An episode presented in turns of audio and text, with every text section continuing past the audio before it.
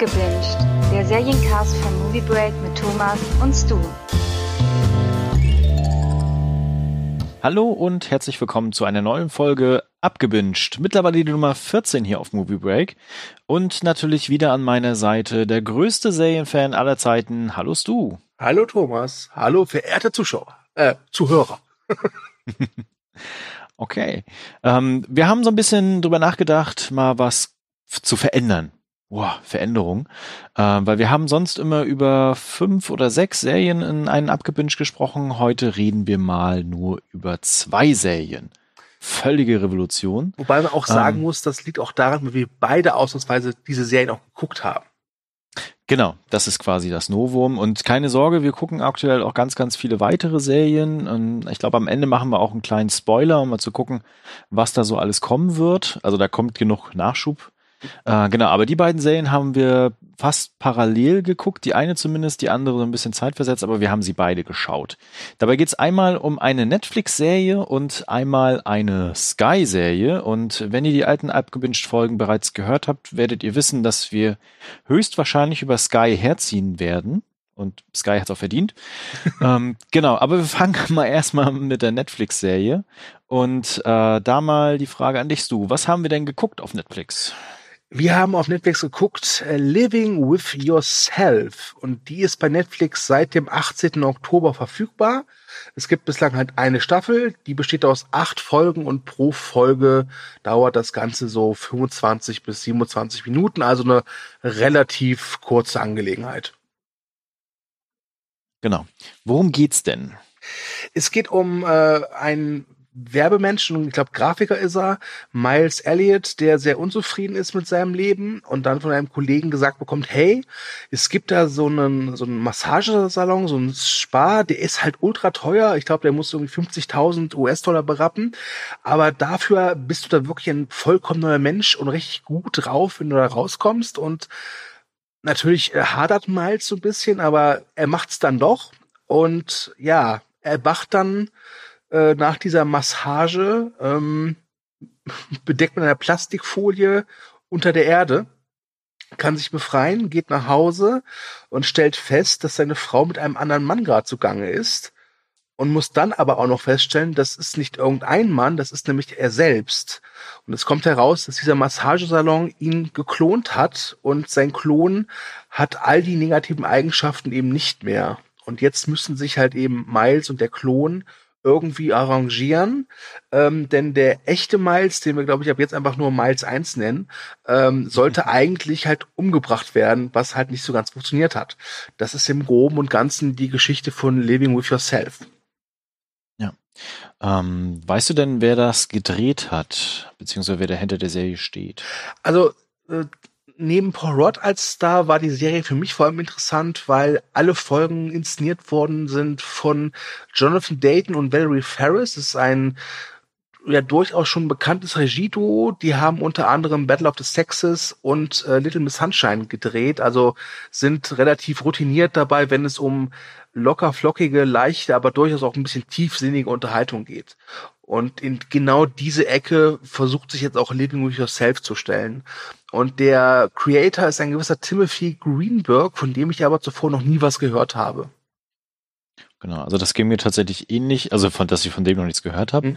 Ähm, bin aber so ein bisschen anders zu der Serie gekommen wie du. Ich habe dann ähm, das auf Netflix gesehen in der Vorschau und das klang für mich sehr interessant, allein für eine, von dem philosophischen Ansatz, wo ich gleich noch zu kommen werde, weil das nicht ganz zu Ende gedacht war, wie ich finde zumindest. Mhm. Ähm, hab dann die Beschreibung gesehen, hab's auf meine Serienliste gepackt, wie so viele Serien, und hatte dann den Trailer dann gesehen, als es dann irgendwann jetzt auf Netflix kam zum 18. Oktober und war dann doch überzeugt und dachte mir so, okay, cool, vielleicht machst du dir deine Priorität ein bisschen höher. Also zum einen, weil ich Paul Rudd äh, sehr schätze, ich mag mhm. ihn irgendwie. Er ist jetzt nicht der grandioseste Schauspieler der Welt, aber er hat äh, sehr, was sehr Charmantes an sich. Irgendwie. Er ist ein Sympathieträger, ja, das stimmt. Genau, ein total Sympathieträger. Und deswegen dachte ich, okay, guck mal rein und guck's mal, wie äh, sie diesen philosophischen Kerngedanken des Ich, also des Ich-Seins mhm. tatsächlich, äh, weitergedacht haben. Und ich muss gleich zu Beginn sagen, da wurde ich enttäuscht. Ich weiß nicht, wie es dir dabei ging. Äh, also ich wurde auch letztlich enttäuscht, aber ich hatte von der Serie halt vorher gehört, aber es ist halt so mit Netflix, da kommt halt irgendwie jeden Tag drei neue Sachen raus. Äh, manchmal mit Stars, manchmal ohne. Und äh, ich glaube, du hast mich dann aufmerksam darauf gemacht, dass diese mhm, Paul genau. Watts-Serie jetzt irgendwie erscheint. Also, also ich glaube am Starttag. Und dann habe ich es mir auch in die Liste getan, habe dann aber mit der Sichtung erstmal lange gewartet. Und ich glaube, wir haben es sogar fast zeitgleich angefangen, ne? was ja durchaus mhm. auch selten ist bei uns beiden. Ja. Und ich fand's halt von der Idee her super. Wirklich super. Mhm. Ich kann nur so viel sagen jetzt, nachdem ich es gesehen habe. Die Idee könnte halt von so einer, von so jemandem kommen wie Charlie Kaufman, also dem Drehbuchautor von Vergiss nicht. Ja, oder Adaptation oder Being John Malkovich. Ja, würde ich sogar sagen, ja. Also ja. wäre ich auch dafür. Ja. Ähm, aber man merkt dann ganz schnell, okay, die Idee könnte von Charlie Kaufman kommen, die Umsetzung kommt nicht von ihm. Denn dafür ist die zu flach, mhm. ähm, teilweise echt inspirationslos und ich hatte immer das Gefühl, die Serie konnte sich nie so richtig entscheiden, will ich jetzt wirklich richtig komisch sein? Weil es, das, es, es, es hätte ja Potenzial gehabt für eine richtig schöne Comedy einfach, wenn da zwei Männer versuchen, da irgendwie äh, äh, zurechtzukommen, ja, obwohl sie mhm. eigentlich dieselbe Person sind. Oder möchte ich was Tiefgründiges machen? Genau. Und das ist so eine Art Twitter-Wesen jetzt geworden und nichts macht er richtig falsch, aber er macht auch nichts so richtig gut. Und, und mehr noch, also nachher äh, entspinnt sich ja auch so ein mehr und mehr dieses Beziehungsdrama, auch so eine Dreiecksbeziehung, die dann später dann da stattfindet. Mhm. Also es äh, wechselt immer so die, die Genres und Ansätze und was er tatsächlich äh, oder was die Serie an sich sagen möchte. Und ähm, dann steckt dann auch sowas drin wie zum Beispiel, wie habe ich Erfolg in dieser Welt? Ne? Wie ist das ja. mit ähm, Perfektionismus beispielsweise? Dann steckt drin Kritik am Marketingwesen, wenn man genau hinguckt. Ne? Ja. Ne? Dann steckt natürlich ganz klar drin Kritik an Wissenschaft an sich. Also wie ist das mit Regularien? Wer überwacht die? das sind äh, übrigens eine der besten Szenen in der Serie, muss ich gestehen. Ähm, und auch so ein bisschen Kritik an Großkonzernen, wenn man daran denkt, wie er später, was für ein Geschenk er auch bekommt und warum. Ja. Ich glaube, ich glaub, du weißt, was ich meine. Ja, ja. Ähm, da steckt da halt alles drin, ist aber nie so wirklich durchdacht. Und mein größtes Problem an der Serie sind zwei Dinge. Das erste ist, ich gebe dir vollkommen recht, die Grundidee ist einfach der Wahnsinn. Und ich finde das immer noch sehr faszinierend ähm, in zweierlei Hinsicht. Zum einen natürlich äh, die der Klon, also beziehungsweise der Klon an sich, ne? Und mhm. natürlich auch die äh, Miles Nummer eins, der ja überlebt hat und dann feststellt, okay, es gibt jetzt ein doppeltes Ich von mir, wie gehe ich jetzt damit um? Was mache ich denn nun? Ne? Aber auch viel interessanter finde ich den Klon, der ja dann feststellt, er ist vor ein paar Tagen noch, hat er noch nicht existiert. Ja. Er hat aber jetzt ein Bewusstsein, er hat Erinnerungen, die nicht seine sind. Das heißt, was bedeutet das für das Ich an sich? Was bedeutet das für Realität, für Wahrnehmung, für Erinnerungen, ne? für die Zukunft, für das Denken, für die Menschheit an sich? Und das wird alles an vielen Stellen eher zu kurz gedacht und verrennt sich dann in dieser Dreiecksbeziehung. Und dann hatte ich auch wirklich ein Problem damit, wie die Serie erzählt wird. Ähm, mit ja. diesen jeweiligen Perspektiven pro Folge. Ja, ähm, mein größtes Problem ist, äh, ich sagen, im Prinzip gibt's ja drei wichtige Figuren. Das ist einmal die beiden Miles, mhm. und seine Ehefrau Kate. Genau. Und ich fand alle drei nach ungefähr zwei, drei Folgen schon total ausgelutscht und total langweilig. Ja, ähm, ja. Das war für mich das größte Problem. Ähm, diese, diese, ähm, diese Fragen, die die Serie eigentlich stellt. Ich hatte auch irgendwann das, das Gefühl, es interessiert sie gar nicht mehr so richtig. Ja, die haben sie vergessen scheinbar. Ja, wirklich total vergessen. Und was ich halt total schade finde, die hat, ähm, diese zwei, sind das Koreaner oder Japaner, also diese, diese Betreiber. Eigentlich sind es Amerikaner. Eigentlich sind es Amerikaner, genau, das ist eine sehr schöne Szene. ähm, diese Betreiber von diesem Massagespa, das sind, äh, das, das, das sind total interessante Figuren. Äh, und auch interessant ist seine, also Miles Halbschwester Maya, die auch so zwei, drei gute Szenen hat.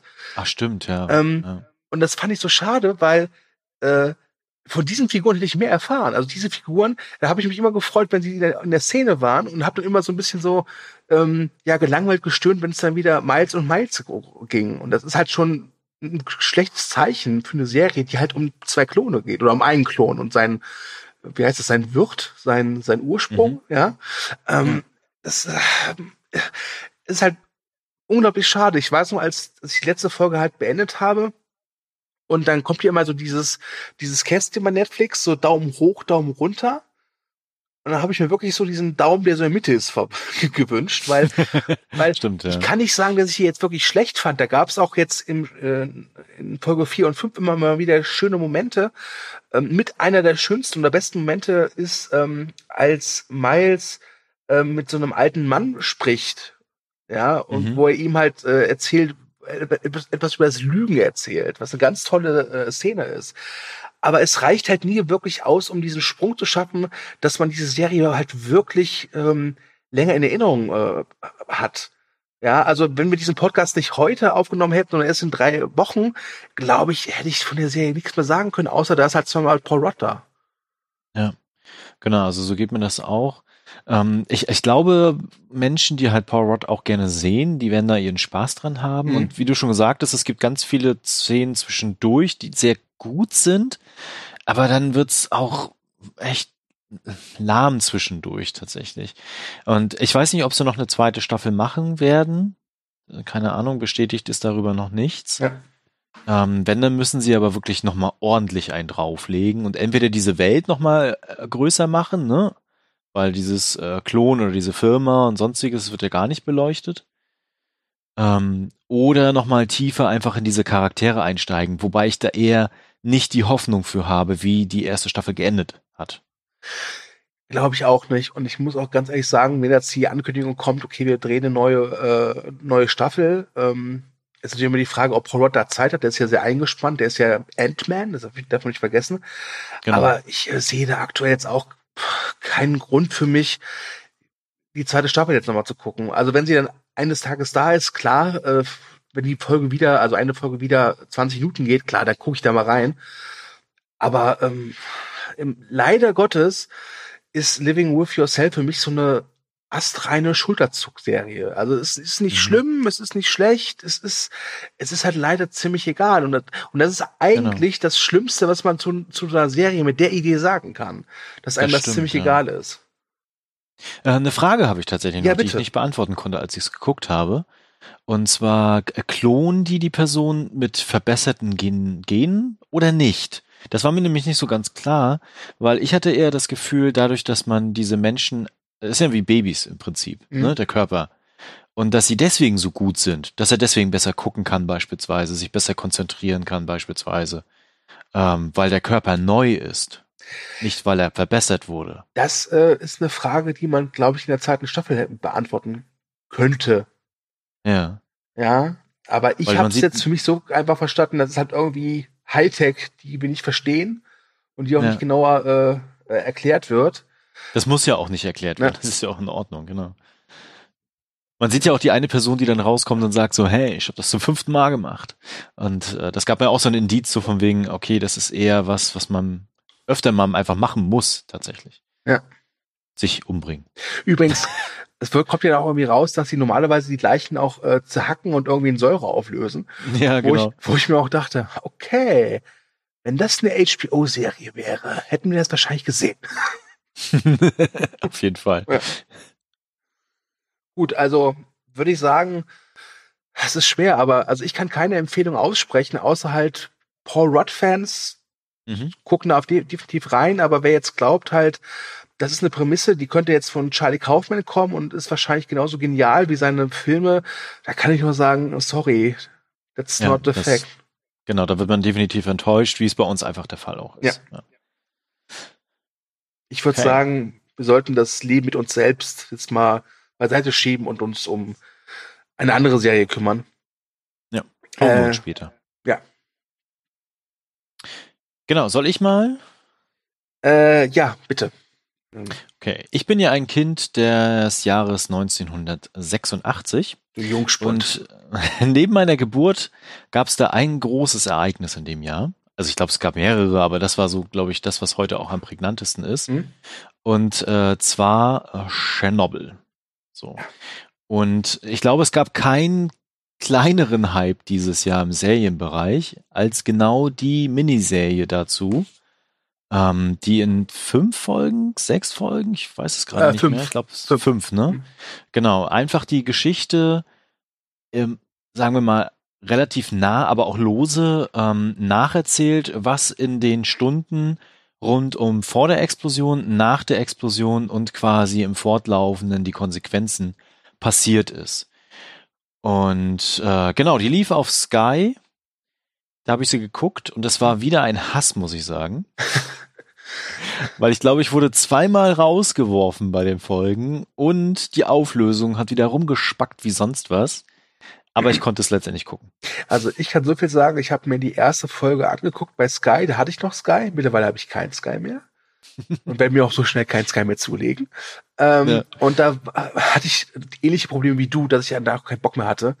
Und dann war auch mein, mein, meine, meine Sky-Zeit auch schon vorbei. Also meine Kündigung hatte ich halt schon geschrieben, deswegen war ich dann auch raus und habe mir die Serie jetzt halt auf Blu-ray angeguckt. Die ist halt jetzt äh, im Handel erhältlich. Und äh, auf Blu-ray war die Auflösung immer tippitoppi. Ja, das kann ich mir vorstellen. Das wäre wahrscheinlich auch die bessere Wahl gewesen, aber dann hätte ich noch ein bisschen warten müssen. Ich habe sie nämlich gleich zum Start geguckt.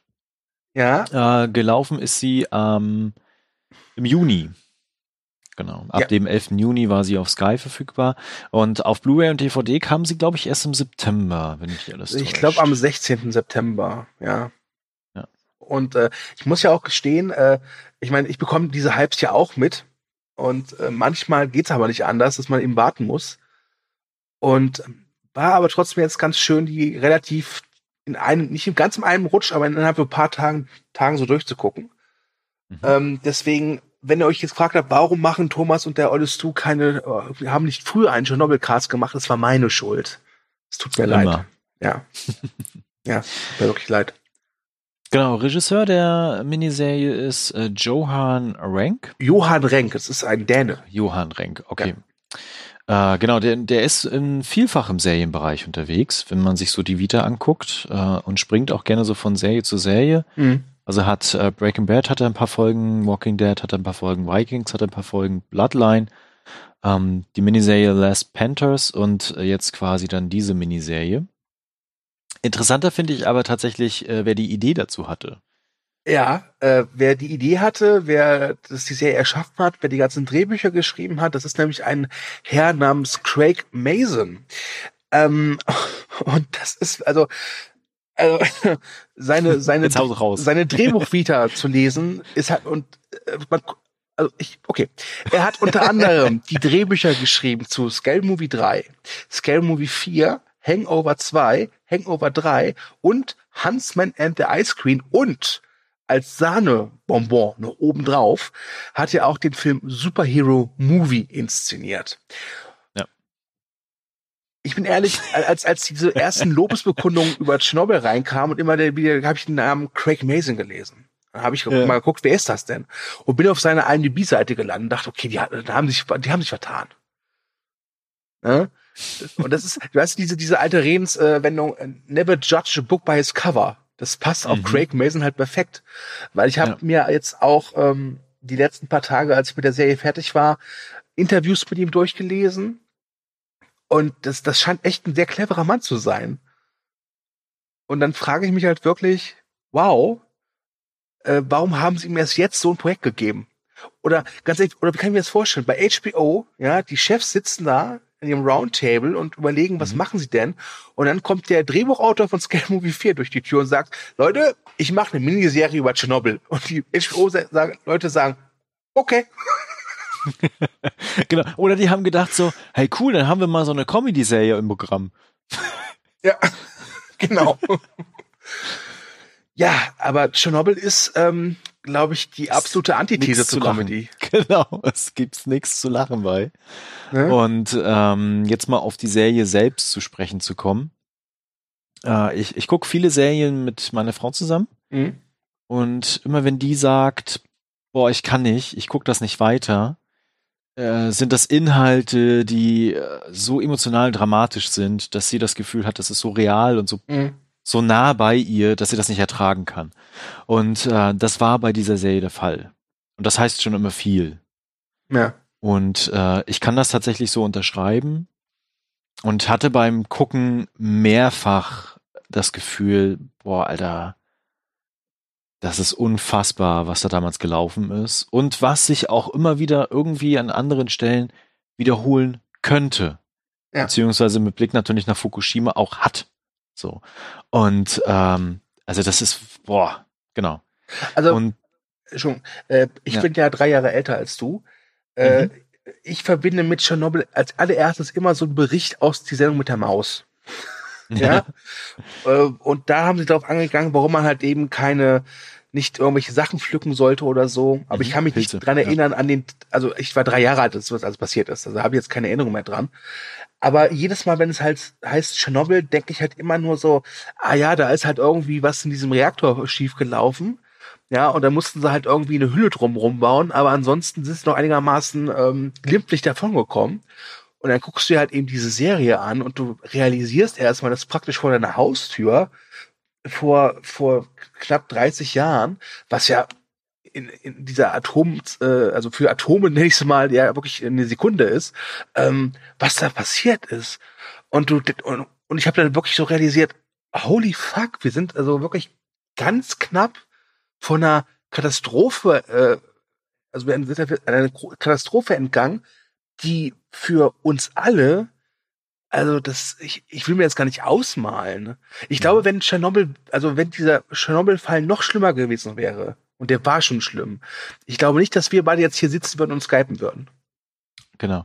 Weil, also ich habe mich vor ein paar Jahren schon sehr intensiv mit dem Thema Tschernobyl beschäftigt Mhm. und viel nachgelesen gehabt. Ich glaube, da gab es auch damals eine Doku passend dazu, deswegen hatte ich das gemacht Ja. gehabt. Und äh, man muss halt wissen, dass äh, nach dem Unfall, der halt technisch bedingt war und teil, also auch menschliches Versagen dabei, also eine Mischung aus beiden, ähm, weil halt Systeme, die eigentlich das hätten verhindern sollen, nicht drin waren und trotzdem darauf hingewiesen worden ist, dass sie nicht drin sind und hätten rein müssen. Das aber natürlich von der sowjetischen Regierung dann immer gesagt worden ist, "Puh, wir haben hier keine Schwächen in unserem System, wir sind hier perfekt. Ne? Und äh, deswegen ist es dazu gekommen. Und dadurch, dass der Reaktor dann ja hochgegangen ist und das ganze nukleare Material dann auch in die äh, Luft, in die Atmosphäre und äh, hunderte Kilometer weiter auch registriert worden ist, äh, hat der Reaktor selber noch gebrannt, also die, die Brennstäbe. Ne? Und es hat sich so durchgefressen durch den Boden. Und dadurch, dass äh, Löschwasser unten gewesen ist, hätte es eine, zu einer thermonuklearen Explosion kommen können, wenn sich das weiter durchgefressen hat. Ne, das wird ja auch in der Serie mehrmals dann thematisiert. Und das hatte ich damals schon gelesen gehabt und fand das so, so bedrückend, weil das hätte dazu geführt, dass halt die halbe Ukraine quasi für immer verseucht gewesen wäre. Also nicht nur der Bereich, der jetzt verseucht ist, sondern tatsächlich also so eine Riesenexplosion, eine riesen thermonukleare Explosion einfach. Und dann wäre alles weg gewesen. Ähm, da muss ich aber gleich auch sagen, und das macht die Serie tatsächlich auch, gibt es natürlich auch viele Mythen und Geschichten rund um Tschernobyl. Und eine, die ich damals auch gelesen hatte, ich bin zumindest sehr der Meinung, dass ich sie gelesen habe, Ja. war, dass die äh, Taucher, die da runtergegangen sind und die Ventile geschlossen haben, damit das Wasser da nicht mehr ist, ne, Mhm. ähm, dass die alle innerhalb kürzester Zeit tot waren. Und ich, ich habe es ja jetzt natürlich schon ein paar, ein paar Monaten geguckt und äh, ich bin der Meinung, es wird auch nur kurz erwähnt, dass die eine relativ schlechte Überlebenschance haben. Ja. Danach werden sie aber nicht mehr gezeigt, richtig? Äh, nee, aber in der letzten Folge gibt's halt so, so, so Erklärungstexte. genau, Und da wird, glaube ich, gesagt, dass einer gestorben ist und zwei leben Genau. noch oder andersrum. genau. Hm? Und ähm, de deswegen, also der Rest des Teams äh, lebte tatsächlich noch, obwohl man das irgendwie anders erwarten würde. Und äh, so gibt es halt ganz viele Dinge. Und äh, die Serie macht historisch gesehen sehr, sehr viel einfach korrekt und richtig. Ne? Es ist aber trotzdem eine Serie und das darf man dann nicht vergessen. Klar, also ich habe auch irgendwo gelesen, es gibt ja in der ersten Folge, und ja, wir werden jetzt hier einfach spoilern, also seit, seit Ja. Art, Spoiler. ähm, gibt es ja diesen Helikopterabsturz, der ja auch, glaube Mhm, ich, fiktiv genau. sein sollte, Ja. äh, was mich jetzt nicht stört. Ja, ähm, genau, also mich hat das auch nicht gestört. Ja. Ja, äh, weil die Serie halt äh, einfach so unglaublich beklemmend und überzeugend ist, in dem, was sie Mhm. erzählt. Ähm, und das erreicht sie dadurch, dass sie eigentlich relativ nüchtern ist. Also ich Ja. finde, es wird eigentlich fast nichts überdramatisiert. Ja, ähm, es gibt eine Szene, wo sie diese, ähm, diese Graphitreste auf diesem Dach räumen. Und weil die sowjetische Regierung irgendwie äh, die offiziellen Zahlen nicht rausgibt, haben sie halt nur irgendwie von der deutschen Polizei so einen Roboter bekommen, der nicht funktioniert. und dann müssen halt die äh, irgendwelche Soldaten in irgendwelchen Schutzwesten das machen und sie dürfen irgendwie nur 90 Sekunden auf dem Dach bleiben. Genau. Und alleine wie die da, da rumstolpern und versuchen wirklich diese, diesen, diese Graphitblöcke da wegzustemmen, ist zum einen unglaublich spannend und packend und ja, sie generieren auch so eine Art Spannungsmoment, dann wenn dann das heißt, okay, die Zeit ist um, wir müssen zurück und der eine klemmt sich da mit den Beinen so ein. Ja. Aber gleichzeitig ist es auch sehr sachlich. Ja, Mhm, äh, genau. und, und das ist so eine Kombination, die einfach unglaublich gut aufgeht, weil du halt zum einen als Zuschauer, sagen wir wie es ist, auch gut unterhalten wirst, ja, aber es macht ja auch jederzeit klar, das ist halt kein Spaß, das ist war halt wirklich so. Und Gottverdammt, wir sind kurz vor knapp vor einer gigantischen Megakatastrophe äh, ent- ent- entgangen. Ja. Ohne aber die, die Opfer deswegen zu diskreditieren. Denn das muss ja auch gesagt werden, da, da sind echt unschöne Szenen drin. Mhm. Ne? Was, also das gleich zu Beginn ja auch, nachdem der Reaktor dann ja explodiert ist, ne, Mhm. und die ersten Feuerwehrkräfte dann hinfahren. Das ist auch noch so eine krasse Naivität da drin, ne? Ja. Also in, in der Bevölkerung, in den Verantwortlichen, die immer alles runterspielen und sagen, es ist überhaupt nicht schlimm und natürlich könnt ihr da rangehen und das Feuer löschen. Das passiert überhaupt nichts. Und der größte Teil von den ersten Feuerwehrmenschen, die da auch, äh, Feuerwehrleuten, die dann da waren, ne? die sind halt auch tatsächlich alle äh, relativ schnell innerhalb kürzester Zeit gestorben und nicht nur gestorben, was ich auch sehr gut finde, dass sie das auch mit reingenommen haben in diese Serie, sondern sie sind verblutet, auseinandergelaufen Ja. in dem Sinne, weil sich ihre Gene zersetzt haben und das zeigen sie dementsprechend auch. Ne? Und ich glaube, der größte Kult, der sich auch so ergeben hat, war auch durch eines der berühmtesten Zitate aus dieser Serie, die ja mittlerweile ähm, so einen, so einen Popkulturcharakter hat. Und zwar äh, 3,6 Gründen, ne? Ja. Nee. Nicht, nicht großartig, ist aber auch nicht schlecht, ne? Und äh, dann dieser General, der übrigens auch ein äh, Kriegsheld war aus dem Zweiten Weltkrieg, der dann ja persönlich hinfährt und äh, nochmal abcheckt, wie es denn wirklich ist. Genau, und also es gibt so ganz viele, ähm, trotz dieser nüchternen Art, nüchternen Inszenierung auch, und die Inszenierung ist auch wunderschön teilweise. Also, Ja. also ersch erschreckend schön. Ne? Also wobei, sie haben es auch gut eingefangen, äh, das, es sieht halt einfach schon nach Sowjetunion aus. ne? Es ist halt, Ja. ist nicht, es ist nicht übermäßig schön, aber äh, es stimmt schon, da sind schon ein paar Aufnahmen dabei, äh, die sind echt schön. Äh, also zum Beispiel diese sogenannte Brücke des Todes, wie sie ja Mhm, heißt, Genau. wo ja nach diesem Unfall da Leute auf der Brücke standen und das dazugeguckt haben und all diese Leute sind halt mittler, sind halt danach gestorben. Ähm, das sind schöne Szenen und da, ich muss auch gestehen, es hatte teilweise, ohne es jetzt, ohne es jetzt despektierlich zu meinen, auch ein bisschen was von einem Horrorfilm. Ja, Mhm. von so einer Art von Suspense, weil du weißt, was passieren wird. Ja. Ja. Und du willst den, den Figuren ja manchmal echt äh, zurufen, mach es nicht. Zum Beispiel diese, ähm, diese junge äh, Frau, die schwanger ist. Die in dem Krankenhaus, ja. Genau, die Mhm. ihren äh, sterbenden Mann umarmt und sie ist schwanger und du weißt, mach es nicht. Mhm. Aber gleichzeitig kannst du es auch verstehen, warum sie es macht. Ne? Genau. Ähm, also sagen wir so, es ist keine Feelgood-Serie, da, das, das stimmt schon. Ja. Und äh, was ich auch sehr gut finde, die Charaktere machen auch starke Wandlungen durch. Ja, Ähm, Ich muss gestehen, äh, die beiden, ich will nicht sagen Hauptfiguren, aber einmal der, oh Gott, ähm, Valerie Legasov mhm. und dieser Boris Tschetscherbina, ja, Ja, gespielt ja. von Jared Harris und Stan Skarsgård. Das ist schon, also, äh, das ist schon schön zu sehen, wie der ihre, naja, nicht Freundschaft, aber Kameradschaft wächst. Mhm. Ja, gerade gerade Schon. halt in der ersten Folge, wo ich halt noch der Figur von Stan Skarsgård den Tod gewünscht habe, wenn er dann so sagt, so flieg mal mit dem Helikopter direkt über die über die Anlage rüber. Wird schon nichts Wird passieren. schon ja. passieren, ja.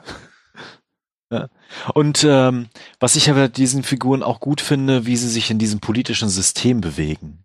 Ja, also dass sie Ja. an vielen Stellen, also vor allen Dingen natürlich auch äh, der Subirov, äh, der halt gucken muss, äh, wie agiert er politisch. Mhm. Dann aber irgendwann realisiert, irgendwie funktioniert's aber trotzdem nicht und ich, ich kann jetzt auch nicht mehr.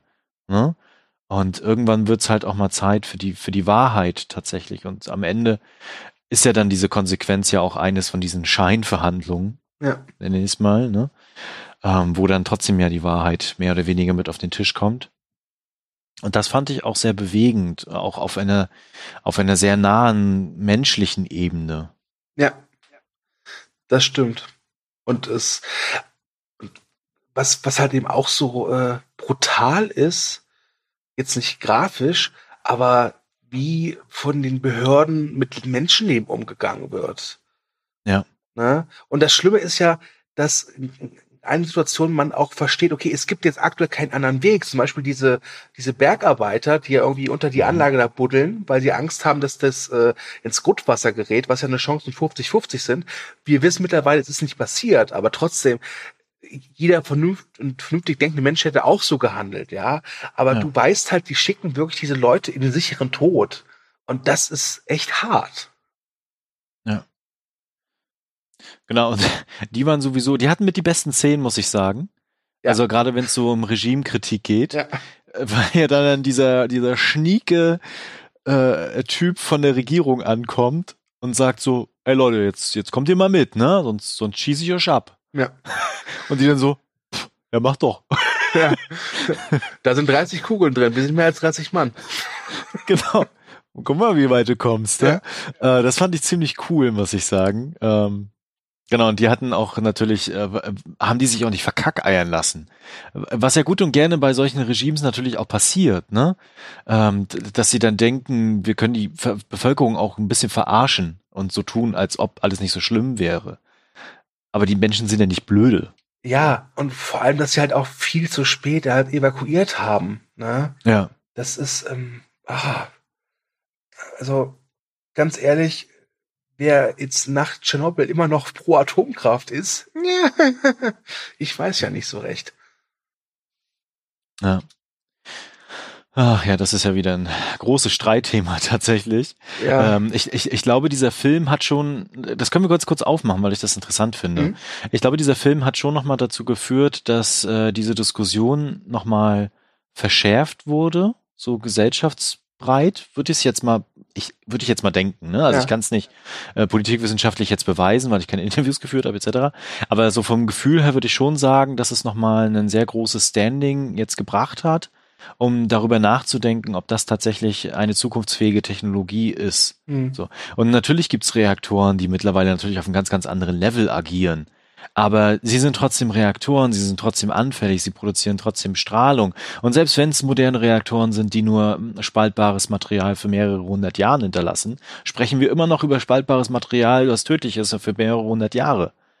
Ähm, und das kann auf lange Sicht auch keine Lösung sein, darauf zu setzen und einfach zu sagen, die nächsten Generationen kümmern sich schon um den Müll. Ich glaube zumindest, dass wir in den nächsten 50 Jahren keine HBO-Serie sehen werden, wo es um eine Katastrophe geht, die ausgelöst worden ist, weil eine Solaranlage falsch ist. Ja? Also, wer weiß, wer weiß, wer weiß. die neue HBO-Eventserie. Ähm, Windpark. ja. Ähm, ja, genau, das, das, das, das wollte ich äh, einfach noch, noch mal aufmachen, ja. einfach. Ähm, weil ja da gerne sehr, also gerade bei uns in Deutschland ja sehr krass drüber gestritten wird auch. Ähm, übrigens eine kleine Filmempfehlung dem Punkt. Es gibt einen südkoreanisch, äh, südkoreanischen Katastrophenthriller, äh, 2016 kam der raus, der heißt Pandora. Und da geht's auch um einen Reaktor, der explodiert und wenn man sich die Bevölkerungsdichte von Südkorea anguckt, da mhm. erreichst du mit einem Steinwurf mehrere Millionen Menschen. Dann kann man sich halt vorstellen, wie das halt gewesen wäre, wenn Tschernobyl in so einer Region passiert. Ja. Und der, den fand ich auch sehr, der ist natürlich auch sehr pathetisch, klar, ne, das gehört auch irgendwie dann mit damit dazu. Aber der zeigt auch sehr drastisch, was so Konsequenzen daraus sind, wenn so äh, Evakuierungsbefehle für sieben Millionen Menschen kommen. Ja was, was mir noch zu denken gibt, also wir sind hier, also äh, die vierte Folge. Mhm. In der vierten Folge, die ich äh, sehr schätze, weil da Fares Fares mitspielt, ein dänischer Schauspieler mit einer sehr großen Nase, den ich aber sehr schätze, ähm, geht es unter anderem darum, dass äh, in Pripyat, Pripyat, wie heißt es? Also diese, diese Ortschaft, die da evakuiert wird, dass halt die, Pripyat, ja. und dass die Haustiere halt umgebracht werden müssen, weil sie verstrahlt mhm. sind. Und dann sind halt da äh, so Soldaten halt, die halt eben äh, auf Hund und Katz halt Jagd machen. Und was ich bisschen seltsam finde, ähm, ich habe ganz oft gehört von Leuten, die gesagt haben, das war der Moment, wo sie die Serie nicht mehr sehen konnten, wo sie ausgemacht haben, weil da halt eben wehrlose Hunde und Katzen äh, erschossen wird, was man nicht sieht. Man hört es halt nur. Ja. Mhm. Ähm, wo ich mir immer dachte, ja, aber du hast halt vorher noch ganz andere grausame Sachen gesehen und das ist euch dann egal gewesen. Das, das, das finde ich immer ein bisschen seltsam. Ja. Und äh, zu der Zeit haben schon hunderttausende Liquidatoren, so wurden sie ja genannt, mhm. ne? teilweise freiwillige, teilweise nicht freiwillige Menschen aus der Sowjetunion dahin gekarrt, ne? die dann halt diese ganzen Schäden und die ganzen Strahlungsbelastungen und sowas alles beseitigt haben, beziehungsweise versucht haben. Ja.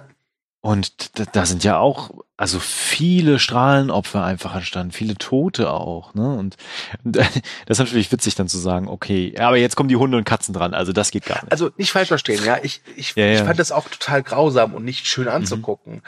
Aber ich beobachte es halt ganz oft, dass, dass Leute da irgendwie so eine Ab Abwägung oder Abwägung haben, die ich, die ich einfach nicht gutheißen kann.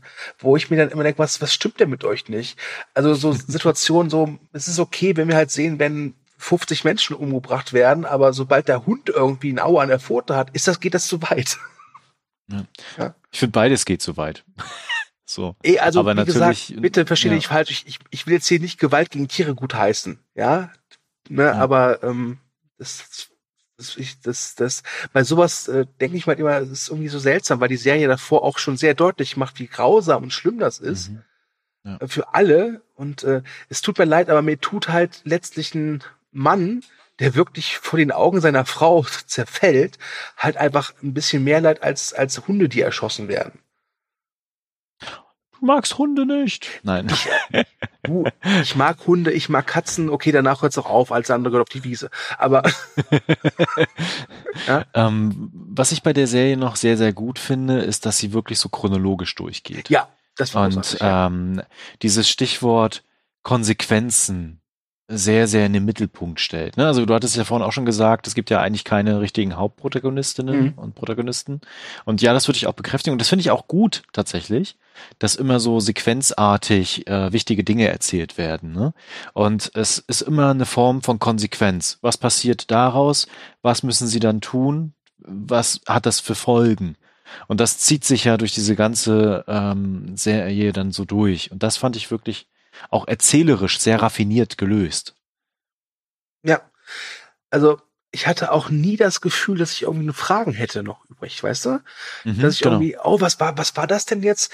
Äh, gar nicht. Und vor allem, ähm, wenn eine Serie so an, sag ich mal, an mehreren Handlungsorten spielt oder halt mehrere Figuren hat, äh, das kennst du wahrscheinlich auch, dann gibt's halt eben diese eine Figur, diesen einen Handlungsort, den man bevorzugt und wo man mhm. immer wieder hin will und immer enttäuscht ist, wenn die Serie dann sagt so, nein, jetzt erzähle ich euch noch eine andere Geschichte oder von der anderen Figur.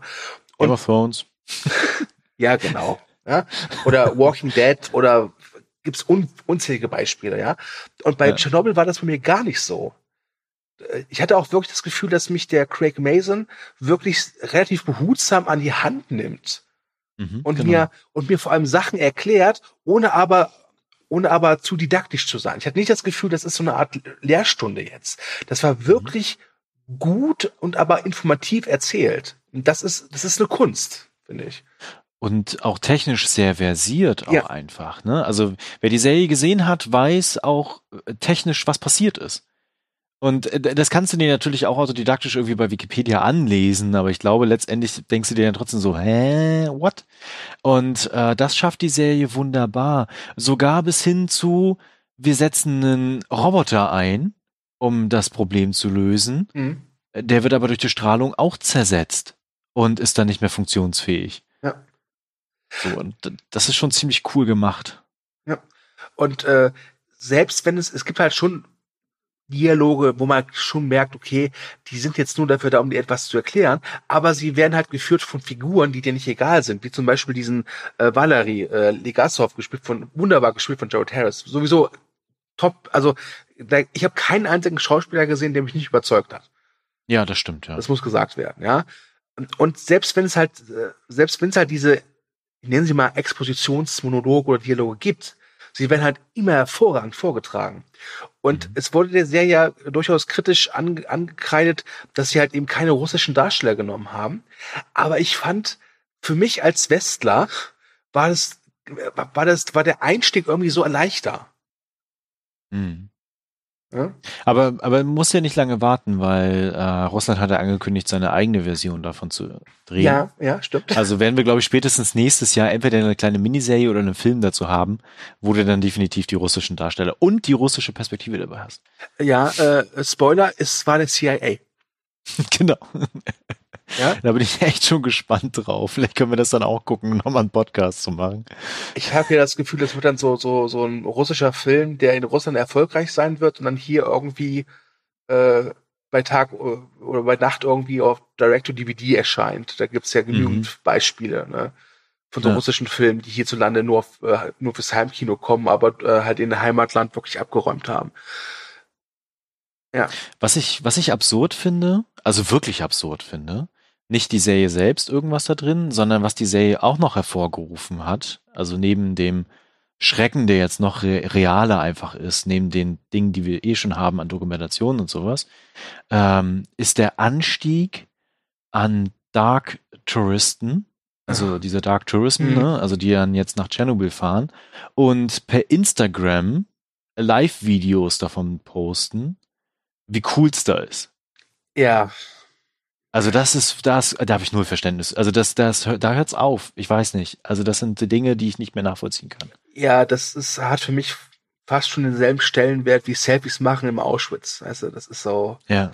ja. Äh, nee, also ich find's ganz interessant, wenn da halt professionelle Reporter da mal hingehen und das zeigen in einer richtig guten Dokumentation, Reportage. Da mhm. bin ich absolut d'accord. Aber zur Selbstdarstellung, sich in, sich in äh, Tschernobyl hinzustellen und sagen, boah, voll die Geisterstadt, äh, ja, da, ich wüsste, was ich jetzt sagen könnte, aber ich möchte, dass dies, vielleicht dieser Podcast mal nicht explicit wird. Deswegen lassen wir das besser. okay. Aber ich wollte es ja trotzdem mal angesprochen ja, ja. haben, weil wobei, das auch mit dieser Serie zusammen. Weil man auch sagen muss, das war ja schon früher Thema dass diese, ja. wie nennen sie sich gerne, Ur Ur Ur nochmal Urban Explorer oder Urban Explorer mhm, dahin genau. gehen. Äh, und da wurden auch ganz viele Fotos wieder so äh, von den letzten Jahren wieder hervorgeholt. Nichtsdestotrotz ähm, ist das schon sehr dämlich. Das ist eine neue Dimension dahinter. Hm? Ja, also ich weiß nicht so, so und hier hast du ein Foto von deinem Vater, da war ich in Tschernobyl. nee, ähm, weiß nicht. Macht lieber Selfies auf dem Oktoberfest oder so. Ähm, das ist auch eine ganz neue Art, äh, auch eine Art der Unmenschlichkeit, aber eigentlich vertretbar ist. genau. Ja. Genau, also ich muss sagen, HBO hat dieses Jahr wieder abgeliefert. Ganz Übrigens, äh, die haben sie auch verdammt clever gemacht, weil die kamen ja wirklich kurz nach dem Ende von Game of Thrones. Und wir mhm. erinnern uns vielleicht noch dunkel, dass das Ende von Game of Thrones ja nicht so gut angekommen ist. Ja. Und äh, dann kam Tschernobyl und nach zwei, drei Folgen waren alle im Tschernobyl-Fieber und haben HBO wieder gelobt. Stimmt, haben ja. Haben die echt clever gemacht. Das können sie. Aber ich glaube, insgesamt hat HBO dieses Jahr ähm, ganz schön gut geliefert, tatsächlich im Serienbereich. Ja. Ähm, ich werde mal, Ende des Jahres mache ich ja wieder meine äh, Serienliste, also für alle auf Movie Break quasi, ähm, von Serien, die man vielleicht verpasst hat. Mhm. ich gehe davon aus, dass da wieder ein, zwei HBO-Sachen drauf landen werden. Ja, wir ähm. wollen ja auch äh, vermutlich Anfang Januar, wir beiden hübschen Nasen, auch mal so eine Art Best-of-Serie 2019 machen und ähm, mhm also Tschernobyl ist da definitiv mit dabei und auch die Serie Barry, die dieses Jahr in die zweite Staffel gegangen ist. Die ich unbedingt noch anfangen möchte. Ja, ich warte hier auch noch, dass du die guckst, weil ich würde gerne mit dir gemeinsam über diese Serie reden und nicht alleine und du hörst zu. Ich glaube, ja, dann muss ich aber wieder Sky anmachen. Ich traue mich nicht. Ja, ja, stimmt. Das, das, das, das stimmt. Das, da war das Problem. ja, meinst du, Sky wird uns vielleicht ähm, unterstützen für den Podcast? Wir können mal fragen. Ja. ja. Ähm, genau, vielleicht so abschließend noch mal ein, zwei Worte äh, zu Chernobyl. Also ich, ich glaube, wer die dieses Jahr noch nicht gesehen hat, sollte sie unbedingt nachholen. Ähm, ja. Sie ist aber trotzdem harter Tobak, das darf man nicht vergessen. Also wer da irgendwie das Gefühl hat, boah, das, das ist mir jetzt echt zu krass, kann ich nachvollziehen. Mhm. Ähm, weil Tod und Wahnsinn in vielfacher Hinsicht in dieser Serie so so real wir, werd, äh, werden, also wird auch mhm. einfach. Mhm. Ähm, aber sie ist äh, technisch sehr, sehr gut inszeniert, gedreht, von den Kulissen her. Die Darstellerinnen und Darsteller sind echt hervorragend. Und der Inhalt ist das, was aber auch zählt. Und der ist, der hat so einen Impact, dass, also ich glaube, ich werde diese Serie niemals vergessen. Ja. Und das sagt schon viel aus. Das stimmt, weil du ja äh, nicht gerade jemand bist, der wenig Serien guckt. Das stimmt, ja. ja. Äh, kann ich auch alles nur beipflichten. Ähm, grandiose Serie. Ich bin froh, dass ich sie jetzt endlich geguckt habe. Ähm, ich kann den Hype verstehen. Der Hype ist gerechtfertigt gewesen oder ist immer noch. Ähm, wie gesagt, gibt's auf Blu-ray und DVD. Ihr müsst nicht Skype abonnieren. Ihr könnt auch gerne jetzt irgendwie 12 Euro für die DVD ausgeben. Das ist auch okay. und könnt die Serie dann dafür komplett ohne Unterbrechung und äh, Ladeblume angucken. ja. Oh. oh. Okay. Dann wären wir Ach, schon äh, durch mit uns. Ich wollte noch ja. eins sagen schon ich muss ja gestehen, ich mag ja manchmal wirklich so Filme und Serien, die mich eben nicht mit so einem guten Gefühl entlassen, sondern die mir einfach auch mal einen ordentlichen Tritt in die Magengrube geben. Und wer sowas mag, Chernobyl ist euer Ding. Ja. Und danach am besten bei Netflix äh, When They See Us gucken. Habt ihr ein gutes Double Feature, wirklich. Ja. Und danach hasst ihr die Menschheit. Ja, richtig. Willkommen in meiner Welt. okay. Ähm, ich glaube, wir sind mit unseren beiden Serien durch. Ja. Ich habe jetzt zumindest für Chernobyl nichts mehr, außer guckt sie euch an, unbedingt. Genau. Ob es einen Spin-off namens Fukushima geben wird? Ich, boah, ich hätte jetzt pauschal gesagt nein, aber ich bin mir ehrlich gesagt nicht so sicher. Und es gibt ja noch mehr Atomkatastrophen. Leider, ja. ich wollte genau. gerade eben sagen, juhu, und dann so, ah. Wäre falsch. Genau, also äh, von daher äh, könnte eventuell doch noch was kommen. Mal gucken. Hm. Genau, dann äh, fange ich mal an mit dem obligatorischen. Du wolltest doch spoilern, was du guckst, ne, an Serien. Ach so, ja, das okay, dann mache ich das als erstes, ja. sonst hätte ich das jetzt noch ganz am Ende gestellt. Äh, genau, ähm, ich guck gerade tatsächlich When They See Us. Und hm. äh, meine Frau hat wieder abgebrochen, die weiterzugucken mit mir. Yeah. Also von daher schon mal eine, eine klare Empfehlung. Äh, gucke nebenbei, äh, so wie du, beziehungsweise du hast es schon durch, äh, Final Space. Mhm. Und bin sehr begeistert, muss ich sagen. Oh, das also freut da, mich. Dann, das wird, das da dann später mehr. Und ähm, Jack Ryan habe ich geguckt, die zweite Staffel. Da, da habe ich sehr, sehr viel drüber zu erzählen. Äh, auch politisch vor allen Dingen. Uh, okay. Genau, also das sind so die Sachen, die jetzt, glaube ich, so erstmal am wichtigsten sind. Äh, genau, und Rick and Morty. Ha. Ja, ähm, wir nehmen den Podcast ja am Sonntagabend um am 24.11. auf und morgen früh kommt die neue Folge. ja, die dritte. Ja, ähm, ja, Rick und Morty gucke ich natürlich auch. Ähm, ich fand die erste Folge der vierten Staffel echt gut. Die zweite fand ich dann ein bisschen enttäuschend, aber trotzdem noch saugut. Ich meine, es ist Rick und Morty. Ähm, ich gucke außerdem gerade die dritte und finale Staffel von vier Blocks. Äh, ist sehr gut, finde ich. Die zweite hatte ja so ein paar Defizite, aber die dritte ist wieder richtig stark. Ähm, ja, das sind gerade die zwei Serien, auf die ich mich stürze. Ähm, ja. Und dann noch eine andere Serie, nee, nee, stimmt. Die andere Serie, die ich natürlich noch nicht gucke, die kommt natürlich erst im März raus. Ja, die gucke ich auch nicht. Die gucke ich auf gar keinen Fall. Nein, März. Im März. Achso, ich habe noch American Horror Story Staffel 8 geguckt. Da kann ich dann auch noch ein bisschen was erzählen. Ach hey, okay. Ja, ja, furchtbar. okay. Genau, dann habt ihr quasi schon mal so ein bisschen, äh, was demnächst noch kommen wird. Genau, und äh, dann das obligatorische. Vielen Dank fürs Zuhören. Schreibt gerne in die Kommentare zum einen, ob ihr die Netflix-Serie auch schon geguckt habt oder gucken wollt würdet mit Paul Rudd. Äh, da würde uns einfach interessieren, was ihr darüber denkt und äh, was ihr da so für so Gedanken habt. Und wenn ihr Chernobyl gesehen habt, natürlich auch gerne einfach mal so ein bisschen kommentieren, wie euer Gefühl nach der Serie war, nach diesen fünf äh, Serienteilen. Genau, und ansonsten verbreitet wie gehabt die Kunde, wie Nelson von den Simpsons sagen würde. Das heißt, äh, liked uns, teilt uns, folgt uns, kommentiert uns, empfiehlt uns. Äh, wir haben es, glaube ich, verdient. Ich weiß es nicht. Hoffentlich. Genau, und ähm, das war es zumindest von meiner Seite. Ich wünsche euch schon mal bis zum nächsten Folge viel Serienspaß. Ja. Tschüss. Macht's gut, bis denn.